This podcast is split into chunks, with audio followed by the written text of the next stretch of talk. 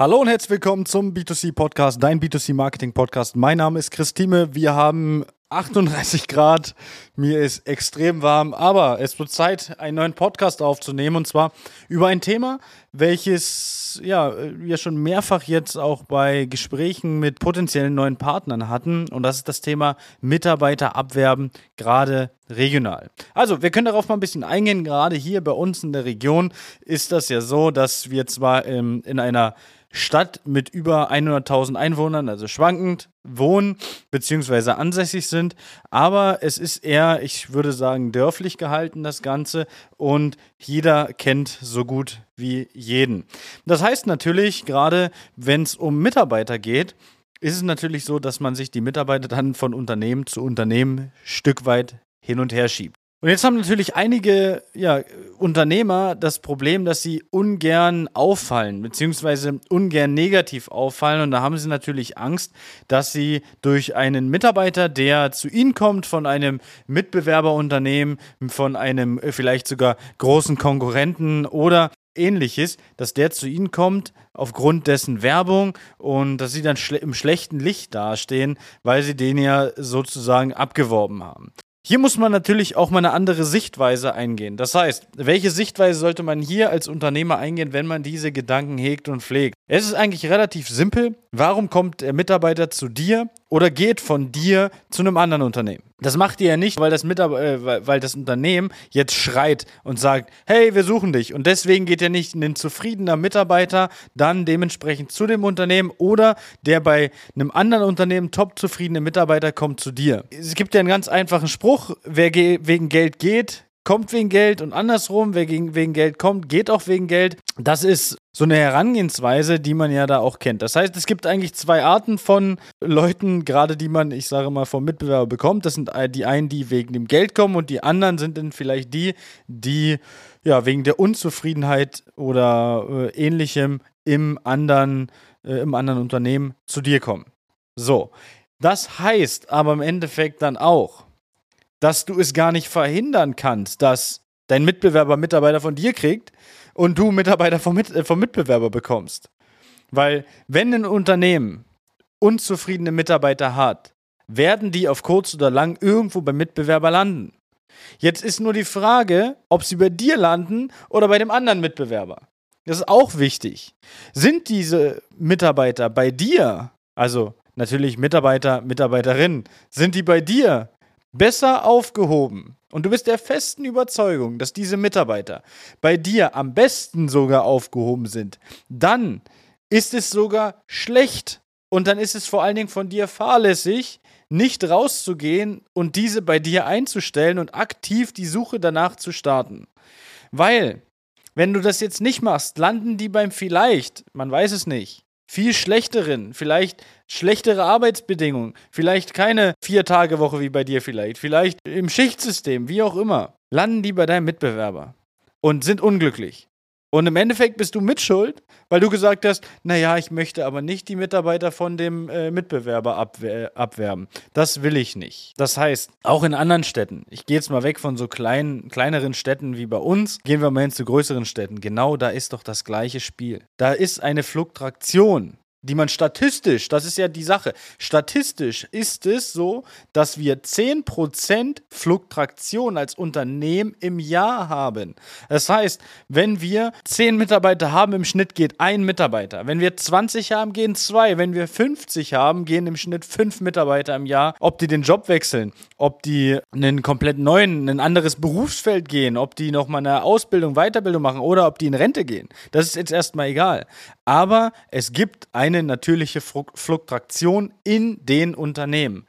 Und gerade bei Unternehmen wie Küchenstudios, die einen sehr, ja, ich sage mal, fachspezifischen Job wie den Küchenverkäufer haben, anbieten und ja, vielleicht auch selber nicht ausbilden, die haben gar keine andere Möglichkeit, als sich irgendwo bei dem Mitbewerber zu bedienen, der vielleicht einen unzufriedenen Küchenverkäufer hat.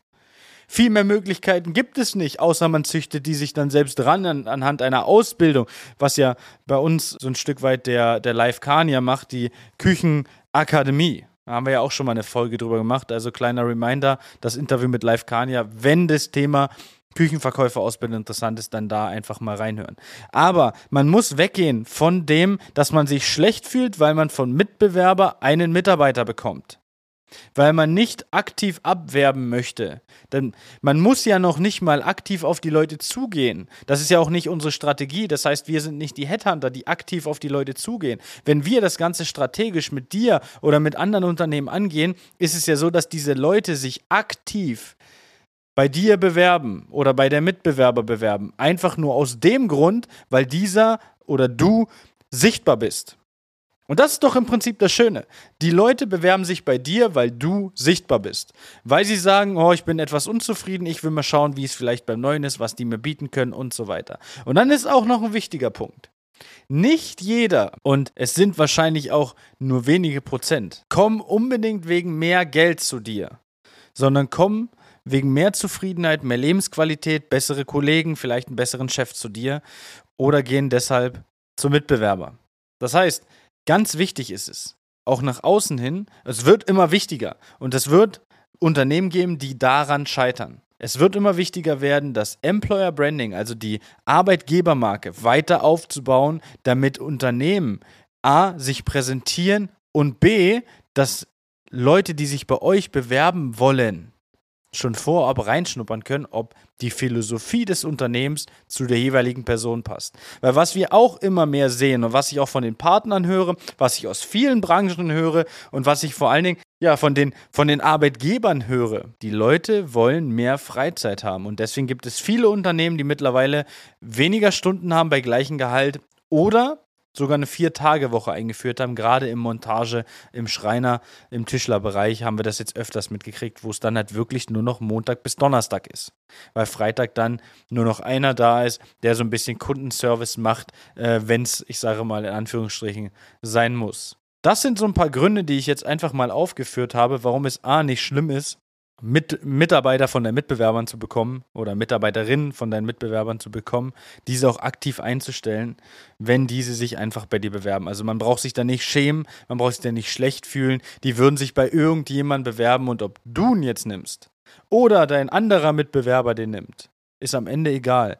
Weil am Ende zahlt dein Unternehmen und deine Leistung dein Essen auf den Tisch, dein, dein Haus, deine Wohnung und nicht irgendwie von jemand anders. Das heißt, das Erste, was man schauen muss, ist, dass das Unternehmen läuft. Das ist das Wichtigste.